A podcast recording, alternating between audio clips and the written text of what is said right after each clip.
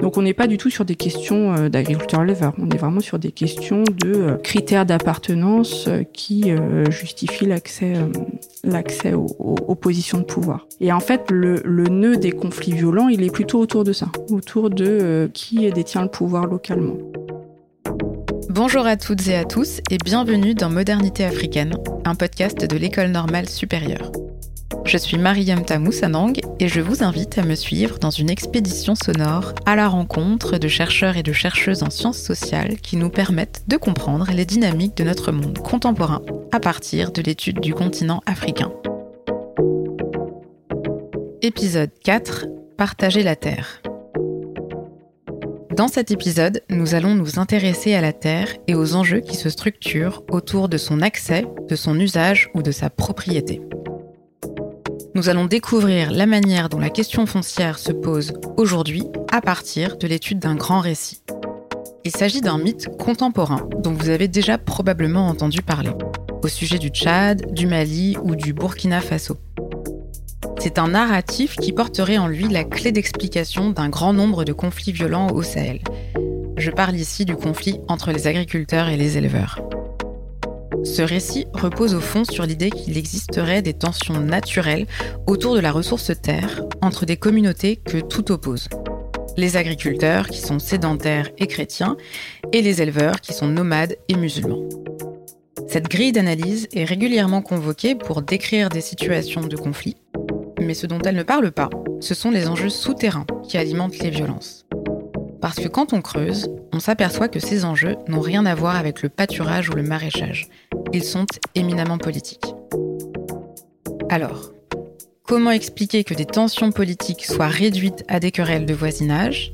Que se passe-t-il véritablement entre les agriculteurs et les éleveurs? Quel est le problème avec le pastoralisme? Et de quels outils disposent les États pour appréhender la question foncière? Pour répondre à ces questions, je suis allée à la rencontre de Charline Ranger et de Kenneth Umbeji.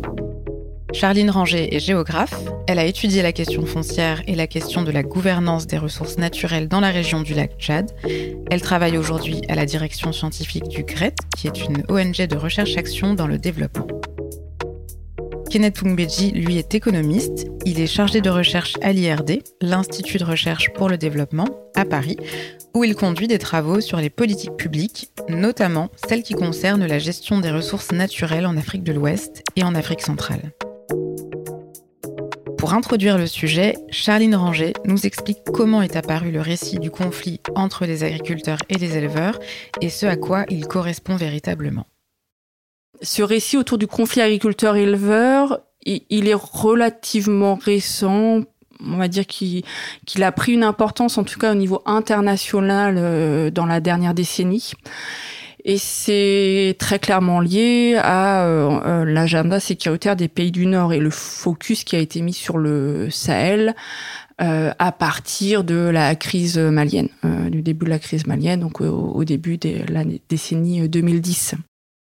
La crise malienne, petit rappel, Lorsque l'on parle de la crise malienne, on fait référence à une série d'événements qui ont conduit d'abord à l'occupation du territoire du Nord Mali par la rébellion Touareg au début de l'année 2012, puis à l'occupation de ce même territoire par des djihadistes qui ont chassé les rebelles Touareg pour s'y installer. La crise malienne a été vue, et continue à l'être, comme une menace en fait euh, pour la sécurité internationale, dans le sens où elle allait produire, alimenter des phénomènes de migration internationale des pays du Sud vers les pays du Nord, qui seraient dans le même temps des vecteurs de diffusion d'un supposé euh, terrorisme islamique. Voilà. On reste en partie dans cet imaginaire-là des crises politiques euh, sahéliennes actuelles qui sont des menaces à la sécurité internationale via les potentiels mouvements migratoires et euh, le risque d'importation d'un supposé terrorisme islamique. Donc la situation, les situations euh, sahéliennes sont devenues en fait un enjeu majeur pour euh, les politiques étrangères en fait des pays du Nord. Alors ça c'est ce qui participe à expliquer le regain d'intérêt des institutions internationales sur les questions sahéliennes et euh, du coup les questions de pastoralisme. Le pastoralisme, c'est euh, l'élevage mobile, c'est-à-dire qu'il y a une partie de la famille qui se déplace avec le troupeau euh, tout ou partie de l'année. Quand on parle de conflit agriculteur-éleveur, en fait, implicitement, euh, on parle de cet élevage mobile, qui est de fait l'élevage très majoritaire au Sahel. Alors, on a eu en fait au début des années 2010, l'attention n'était pas tant focalisée. Alors il y a un double phénomène, excusez-moi. Il y a le Sahel, et il y a la Centrafrique qui vont se rencontrer. Le conflit en Centrafrique a été interprété comme un conflit euh, opposant euh, aussi des populations d'agriculteurs à des, des populations d'éleveurs. Donc ça a été un premier temps de de publicisation, de mise dans l'espace public de cette question du conflit agriculteur-éleveur. Là encore, alors je vais pas développer la Centrafrique, je je suis pas spécialiste de cette région, mais de manière complètement déconnectée hein, avec les réalités. C'est pas des conflits agriculteurs-éleveurs, c'est véritablement des tensions politiques euh, anciennes. Et dans le même temps, on a ces crises au Sahel qui touchent des territoires où les économies sont de fait des économies pastorales et où les éleveurs, du fait de leur marginalité, de leur mobilité dans des espaces transnationaux pour eux, ont été perçus comme euh, les recrues en fait du terrorisme euh, dit euh, djihadiste. Ça, c'est le premier temps quand la crise malienne se concentrait dans, le nord du, du, pays et où on n'était pas dans ces problématiques de relations entre l'élevage mobile et l'agriculture au fur et à mesure euh, que la crise s'est déplacée plutôt dans le centre du Mali, là, on a véritablement eu un déplacement de la focale sur le conflit agriculteur-éleveur, puisqu'on était de fait dans des régions où euh, coexistent de l'élevage euh, mobile et de l'agriculture sédentaire. Et donc, ce conflit agriculteur-éleveur a été mobilisé pour expliquer les tensions dans le centre du Mali. Dans le même temps, on avait dans le nord des pays côtiers, hein, qui font la, jonction, euh, donc à la frontière entre les pays d'Israéliens et les pays côtiers, une recrudescence des violences qui se greffaient sur les mouvements de transhumance.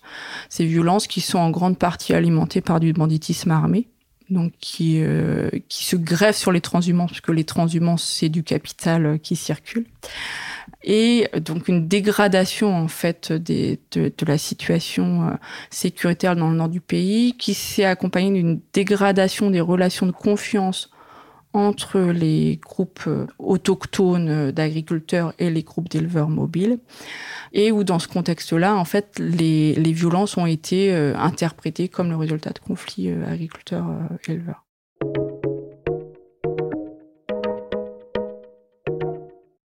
En fait, ces violences, euh, elles auraient pu rester euh, invisibilisées. En fait, ce qui s'est passé, c'est qu'il y a eu un, une attention particulièrement importante des institutions internationales sur ces situations euh, qui ont, en ont fait un enjeu majeur pour la sécurité régionale et donc derrière aussi pour la sécurité internationale.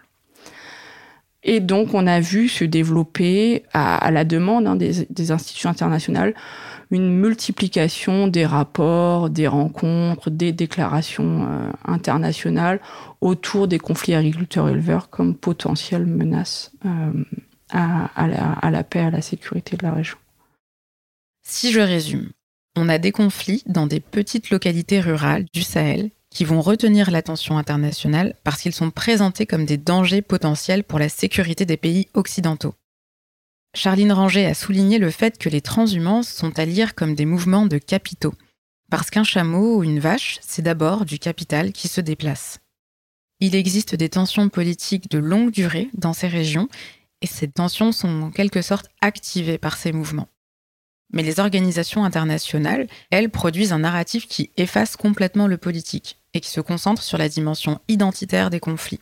Ce serait des agriculteurs qui se battent contre des éleveurs au sujet de l'accès à la terre. Et leur narratif est puissant parce qu'il est soutenu par des rapports, des événements internationaux qui lui donnent de la crédibilité et de la légitimité. En fait, cette grille, là où elle fonctionne bien, euh, la grille euh, d'analyse conflit agriculteur-éleveur pour les institutions internationales, c'est qu'elle euh, conduit à simplifier la réalité sociale, à homogénéiser les groupes. Elle permet finalement d'opposer euh, deux communautés qui seraient considérées comme homogènes caractérisés de manière caricaturale par des traits professionnels, l'agriculture, l'élevage, qui sont implicitement associés à des traits ethniques. On aura les éleveurs qui seraient Peuls et les agriculteurs, euh, un ensemble d'autres ethnies dont on parle peu, et puis qui seraient aussi assimilés à des traits religieux. Euh, les éleveurs Peuls musulmans et les agriculteurs de différentes ethnies chrétiens. Donc on a vraiment cette caricaturisation de ces groupes sociaux autour de traits professionnels, ethniques, religieux. Et donc, on va avoir deux communautés qu'on considère fermées qui vont s'opposer pour le contrôle des ressources. On est effectivement véritablement dans l'ordre du récit, hein, le récit euh, dans le sens où on va avoir une histoire narrative qui met en relation euh, différents phénomènes, des relations de cause à effet avec une forte dimension euh, dramatique en fait, et finalement très déconnectée en fait de, de la réalité et des terrains. Donc on a une opération finalement de simplification du réel qui permet derrière de définir des solutions techniques simples pour répondre à, ces, conflits entre, communautés.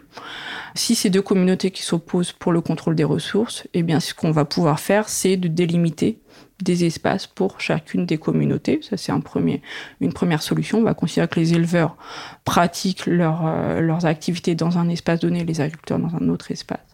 Ou alors, on va pouvoir travailler sur des bonnes pratiques de gestion des conflits, de gestion des ressources naturelles entre communautés. Et sur ces deux euh, perspectives, l'aide internationale a, développé de multiples solutions qui vont pouvoir du coup être réinvesties autour de la régulation, de la, du règlement même. On parle de règlement, de résolution de gestion de ces conflits agriculteurs-éleveurs.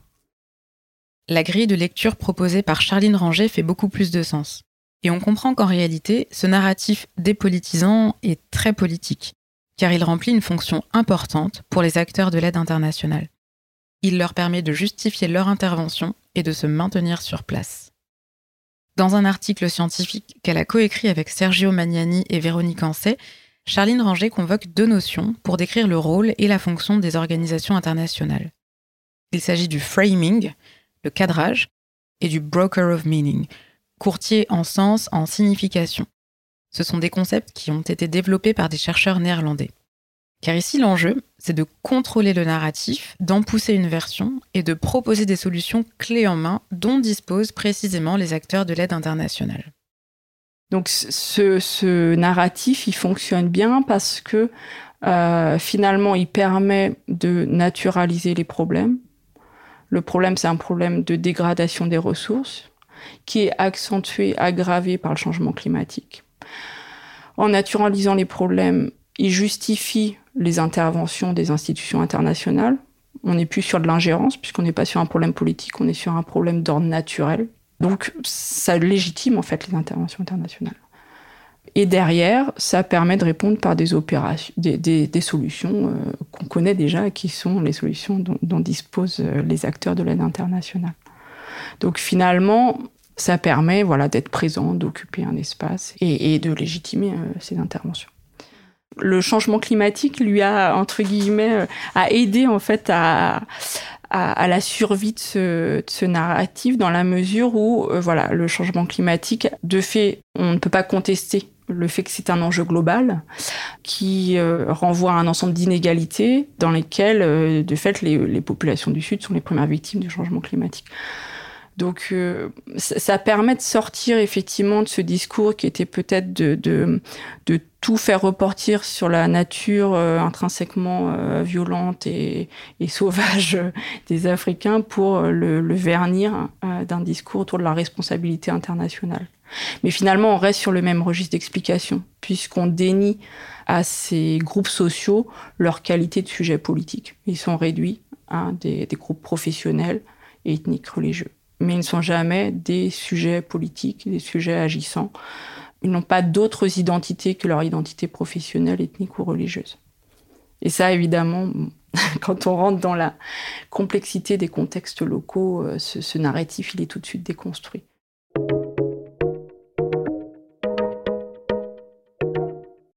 Si on s'intéresse euh, au Nigeria, où peut-être c'est un des pays où la question des conflits agriculteurs-éleveurs euh, est aujourd'hui euh, la plus présente, inquiétante et véritablement une question euh, nationale avec des conflits violents, de fait qu'on ne peut pas nier.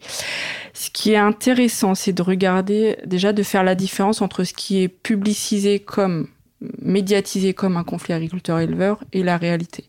En fait, si on regarde hein, ce qui se passe au Nigeria, c'est que euh, un grand nombre de, de, phénomènes violents sont médiatisés comme des conflits agriculteurs-éleveurs dont l'initiative reviendrait aux éleveurs, alors que dans les faits, ça peut être des violences qui sont liées à du banditisme armé, et c'est aussi très souvent des violences euh, qui se déploient dans les zones rurales, mais dans la continuité de violences qui sont nées en fait dans les zones urbaines dans des périodes électorales où on a un enjeu pour euh, le contrôle du pouvoir et le contrôle de l'accès à la rente de l'État.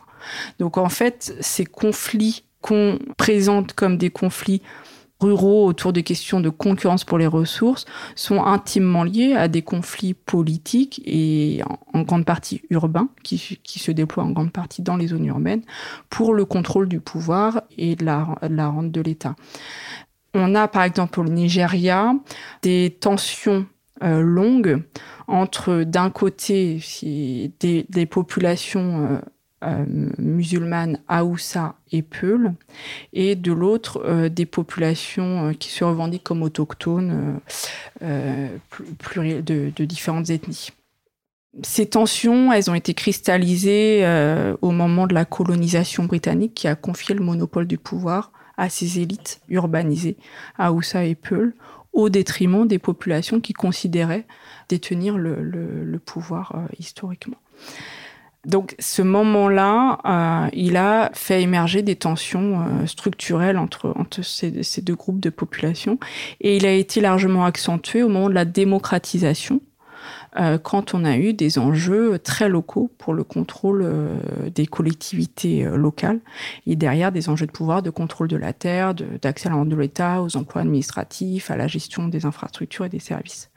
Donc on n'est pas du tout sur des questions d'agriculteurs-éleveurs, on est vraiment sur des questions de, critères d'appartenance qui justifient l'accès l'accès aux, positions de pouvoir. Et en fait, le nœud des conflits violents, il est il est plutôt autour de ça, autour de euh, bah, qui détient le pouvoir localement. Et derrière, ce qui va se passer dans ce processus conflictuel, c'est que les tensions autour de l'usage des ressources, qui sont réelles, mais qui dans la plupart des cas sont régulées euh, au quotidien euh, par les institutions locales, ces tensions sont réinterprétées à l'aune de, des violences qui naissent en milieu urbain autour de ce pouvoir politique. Donc, ce que nous permet de comprendre l'exemple du Nigeria, c'est que le narratif du conflit agriculteur-éleveur est mobilisé par les populations elles-mêmes et il est parfois instrumentalisé pour alimenter des tensions politiques qui datent de l'époque de la distribution inégalitaire du pouvoir par l'État colonial. La violence des conflits agriculteurs-éleveurs, elle est d'abord liée à une question de reconnaissance en fait de l'exercice de la citoyenneté c'est cette dimension-là qui explique la montée en violence. Et elle se fait sur un substrat, effectivement, de concurrence pour l'accès aux ressources. Mais si on n'avait pas cette dimension euh, qui questionne euh, l'accès à la citoyenneté locale, euh, on n'aurait pas cette montée en violence de ces, concurrences pour l'accès aux ressources. En fait, la violence des conflits est liée à des questions de justice et d'égalité. Les tensions politiques de longue durée font parfois dégénérer des querelles de voisinage en conflits armés. Ce qui est véritablement en jeu, ce n'est pas l'accès à un pâturage précis, mais l'accès à des droits, à une reconnaissance égale par l'État, à un traitement égal entre des citoyens d'une république fédérale comme le Nigeria. Au Nigeria, on a une catégorie constitutionnelle qui est la catégorie d'indigène, qui crée en fait différents niveaux de citoyenneté à l'intérieur d'un même État. Et normalement, cette catégorie, elle est accessible à tout résident de long terme euh, sur un État. Dans les faits, elle est largement manipulée dans le jeu d'autochtonie et euh, elle structure en fait la politique euh, d'inclusion et d'exclusion au niveau local. C'est cette catégorie qui a pu justifier dans certains États des retraites de terres aux populations Peul, donc qui sont des éleveurs mais qui pratiquent aussi l'agriculture. C'est là où le, narratif conflit agriculteur-éleveur est problématique. En fait, on a des systèmes d'activités qui combinent euh, le plus souvent l'élevage mobile à d'autres activités. Bref, donc le, fait de ne pas être considéré comme indigène faisait que euh, les Peuls ont pu se voir retirer leurs terres où il y a eu aussi également tout un, un mouvement de démantèlement du système d'école nomade qui avait pu être mis en place pour faciliter l'intégration des populations d'éleveurs en fait euh, à la nation nigériane. Ce, ce système d'école nomade, donc qui consiste en fait à avoir des écoles mobiles en fait qui vont être accessibles aux éleveurs qui se déplacent, hein, aux enfants des éleveurs qui se déplacent, a été démantelé au motif que euh, le budget euh, des pour les infrastructures devait prioritairement être alloué aux indigènes. Donc voilà, on ne peut pas limiter, réduire les identités des éleveurs à leur activité professionnelle. Ce sont des individus et des groupes sociaux et politiques qui ont besoin d'accéder à d'autres droits euh, qu'uniquement le, les pâturages. donc ça, c'est une grosse partie en fait hein, de, la, montée en violence de ces, euh, de ces conflits qui est complètement passé sous silence parce que là, pour le coup, euh, les institutions internationales n'ont pas la solution. On est dans un problème éminemment politique qui, dont les solutions appartiennent euh, aux communautés nationales.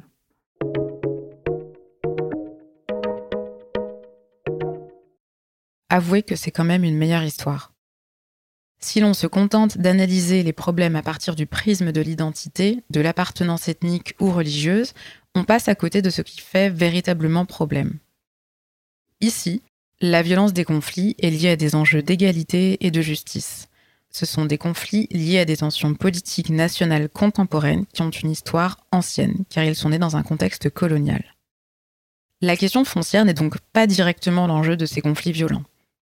En revanche, là où le pastoralisme permet d'entrer dans la question foncière, c'est qu'il remet en question la notion de propriété de la terre le nomadisme a développé une manière d'habiter le territoire qui s'est traduite par un rapport d'usage plus que par un rapport de propriété.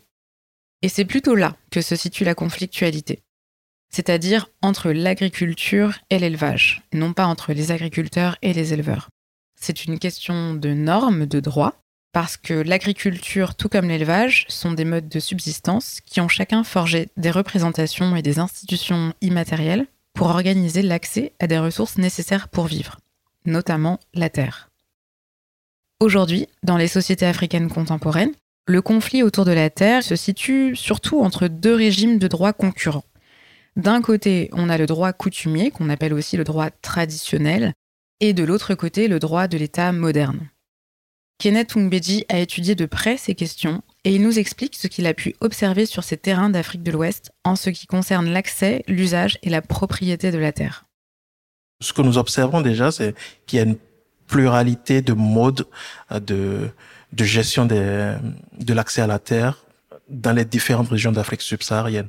Euh, nous avons des communautés où l'accès à la terre est géré à l'intérieur de clans ou de familles avec des, des représentants de familles dont le, le rôle est de faciliter l'accès à des ressources euh, foncière à tous les membres de, de la famille.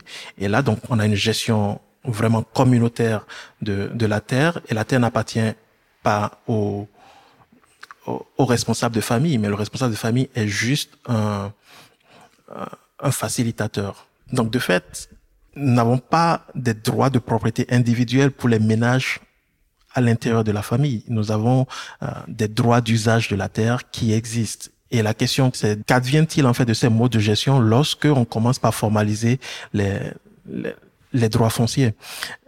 Cela reste en fait une question de, de recherche totalement fascinante, qui est de savoir est-ce que la formalisation détruit les droits informels ou ces modes de gestion qui préexistaient La formalisation, c'est l'entreprise de régularisation, c'est-à-dire de traduction des droits coutumiers dans le droit moderne.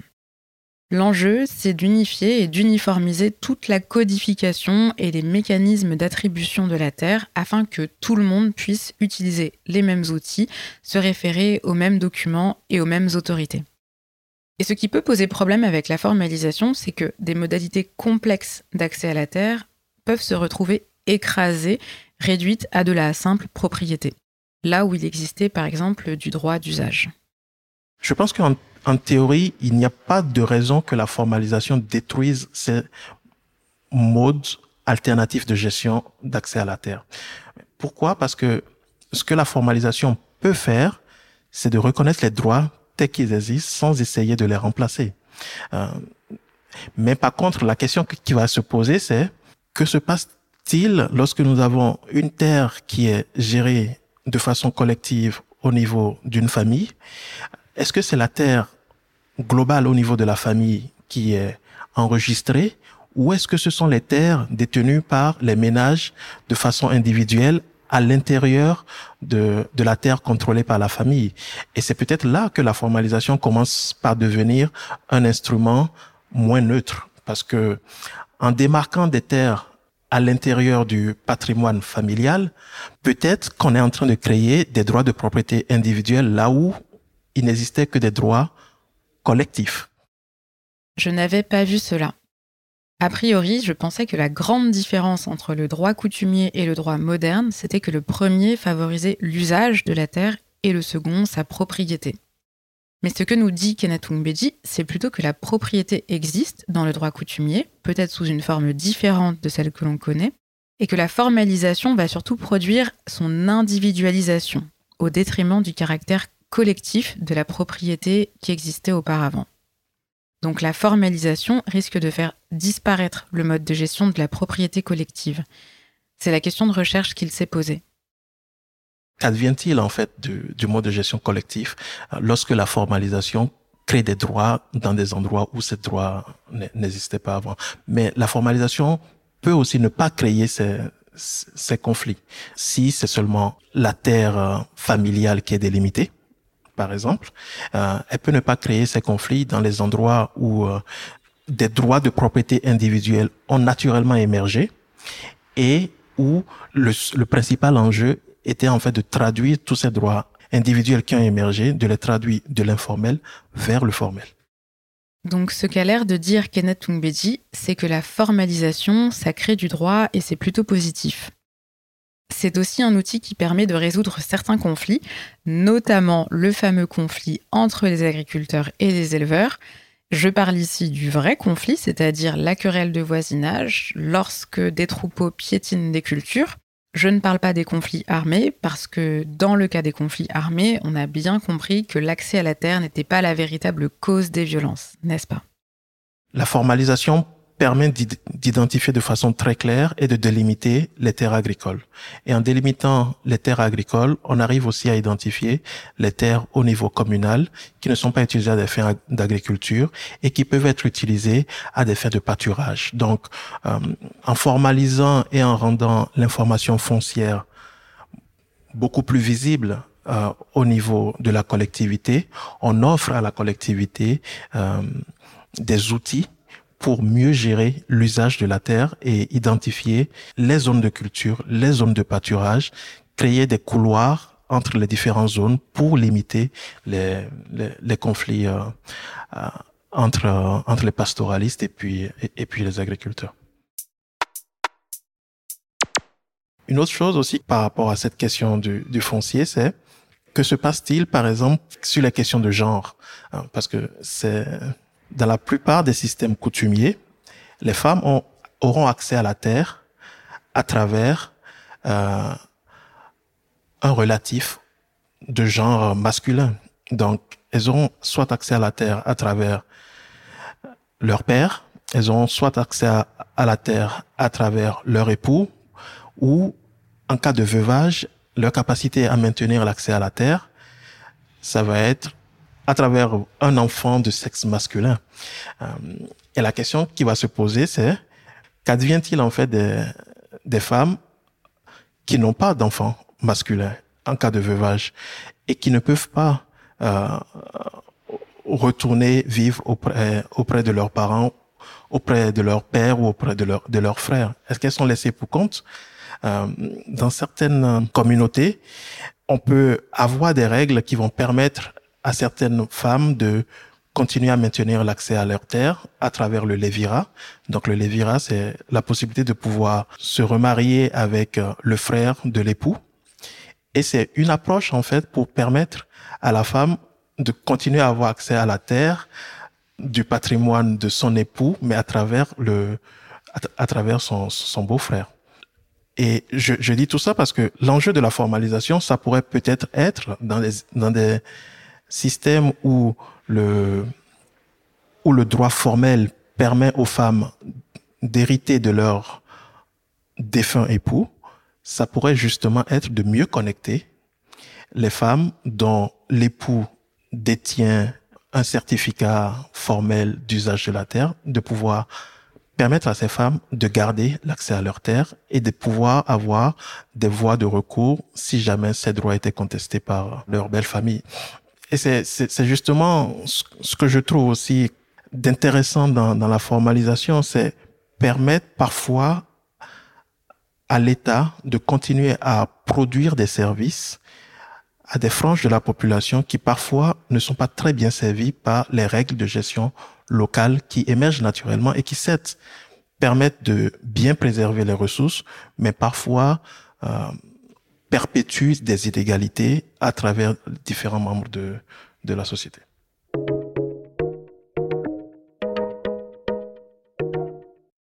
Ce que nous observons avec la formalisation, c'est que les activités d'investissement foncier qui émergent après la formalisation sont souvent des activités d'investissement foncier qui sont portées par des femmes. Hein, donc on a l'impression que en l'absence de système formalisé de droit foncier, les femmes ont moins tendance à laisser leur terre en jachère, par exemple. Or, la jachère, c'est une, c'est un investissement, c'est une technique pour améliorer ou bien pour restaurer en fait euh, la richesse des, des sols. Et dans un système où une femme qui n'utilise pas une terre risque de la perdre, on peut très bien comprendre que bah, il y aurait un sous-investissement en, en, jachère. Donc ça ne répond pas directement à, à la question qui est est-ce que la formalisation va faciliter euh, l'accès au foncier pour les femmes à travers le marché foncier, mais je pense qu'il y a quand même euh, la formalisation à, à la marge améliore les décisions ou bien les conditions de vie des populations qui sont euh, discriminées par le, au sein des systèmes, des systèmes coutumiers. Cette activité permet à des populations qui sont défavorisées de d'améliorer leurs conditions de vie. En cas de veuvage, par exemple, où une femme veuve, si elle n'a plus accès aux terres qui étaient précédemment cultivées par son époux, aura après tendance à quitter le village pour migrer vers euh, vers des centres urbains ou essayer de retourner auprès de auprès de ses parents ou auprès de auprès de ses frères. Alors que avec des droits peut-être un peu plus formels, elle a plus de capacité de défendre ses droits auprès de sa belle famille. Les réflexions de Kenneth Tungbeji sont passionnantes et il soulève des questions importantes. Déjà, je n'avais pas vu que la formalisation pouvait être utilisée comme un nouvel outil de gestion communautaire de la Terre, et encore moins comme un instrument au service de l'égalité femmes-hommes. Ce que nous dit Kenneth Tungbeji, c'est que la formalisation et avec elle la propriété privée individuelle peut être un outil au service de l'émancipation des femmes qui se retrouvent parfois précarisées, lésées, voire dépossédées dans le droit coutumier. Et c'est vrai, la formalisation peut avoir cette fonction dans certains contextes. Mais que se passe-t-il si une femme décide de quitter son mari de son vivant? Est-ce qu'elle peut continuer à occuper la moitié de son champ? Et est-ce que cela est souhaitable? La formalisation peut autonomiser à travers la propriété individuelle, mais on constate malgré tout que la modalité d'accès à la terre pour les femmes reste médiée par un relatif masculin. À mon sens, ce qui serait réellement émancipateur, c'est que les femmes puissent accéder à la terre indépendamment de leur père ou de leur mari. Mais si on va plus loin, la question, au fond, c'est pas tant de savoir si la formalisation c'est bien ou c'est mal. C'est encore et toujours celle de l'accès à la citoyenneté pleine et entière. L'accès à des droits qui garantissent en fait les conditions de la subsistance de chacune et de chacun. Et il y a une multitude de configurations possibles pour imaginer cela. Au fond, le grand déplacement conceptuel auquel cette manière de problématiser les choses nous permet de procéder, c'est de commencer à imaginer des manières de produire de la sécurité foncière ou sociale, selon les contextes, à partir d'un droit d'usage, éventuellement collectif, plutôt que d'un droit de propriété individuelle. Donc ce que les sociétés africaines affrontent aujourd'hui, comme toutes les sociétés d'ailleurs, c'est peut-être d'abord un défi d'imagination et de créativité institutionnelle. J'espère que cet épisode vous a plu et qu'il vous donne envie d'écouter la suite. Pour aller plus loin, vous trouverez les liens vers les ressources du colloque Modernité africaine de l'ENS dans la description. Modernité africaine est un podcast de l'École normale supérieure, produit et réalisé par Mariemta Moussanang. Merci à Victor Donati pour le montage et le mixage, et merci à Ardo Anoma pour la musique originale. À bientôt!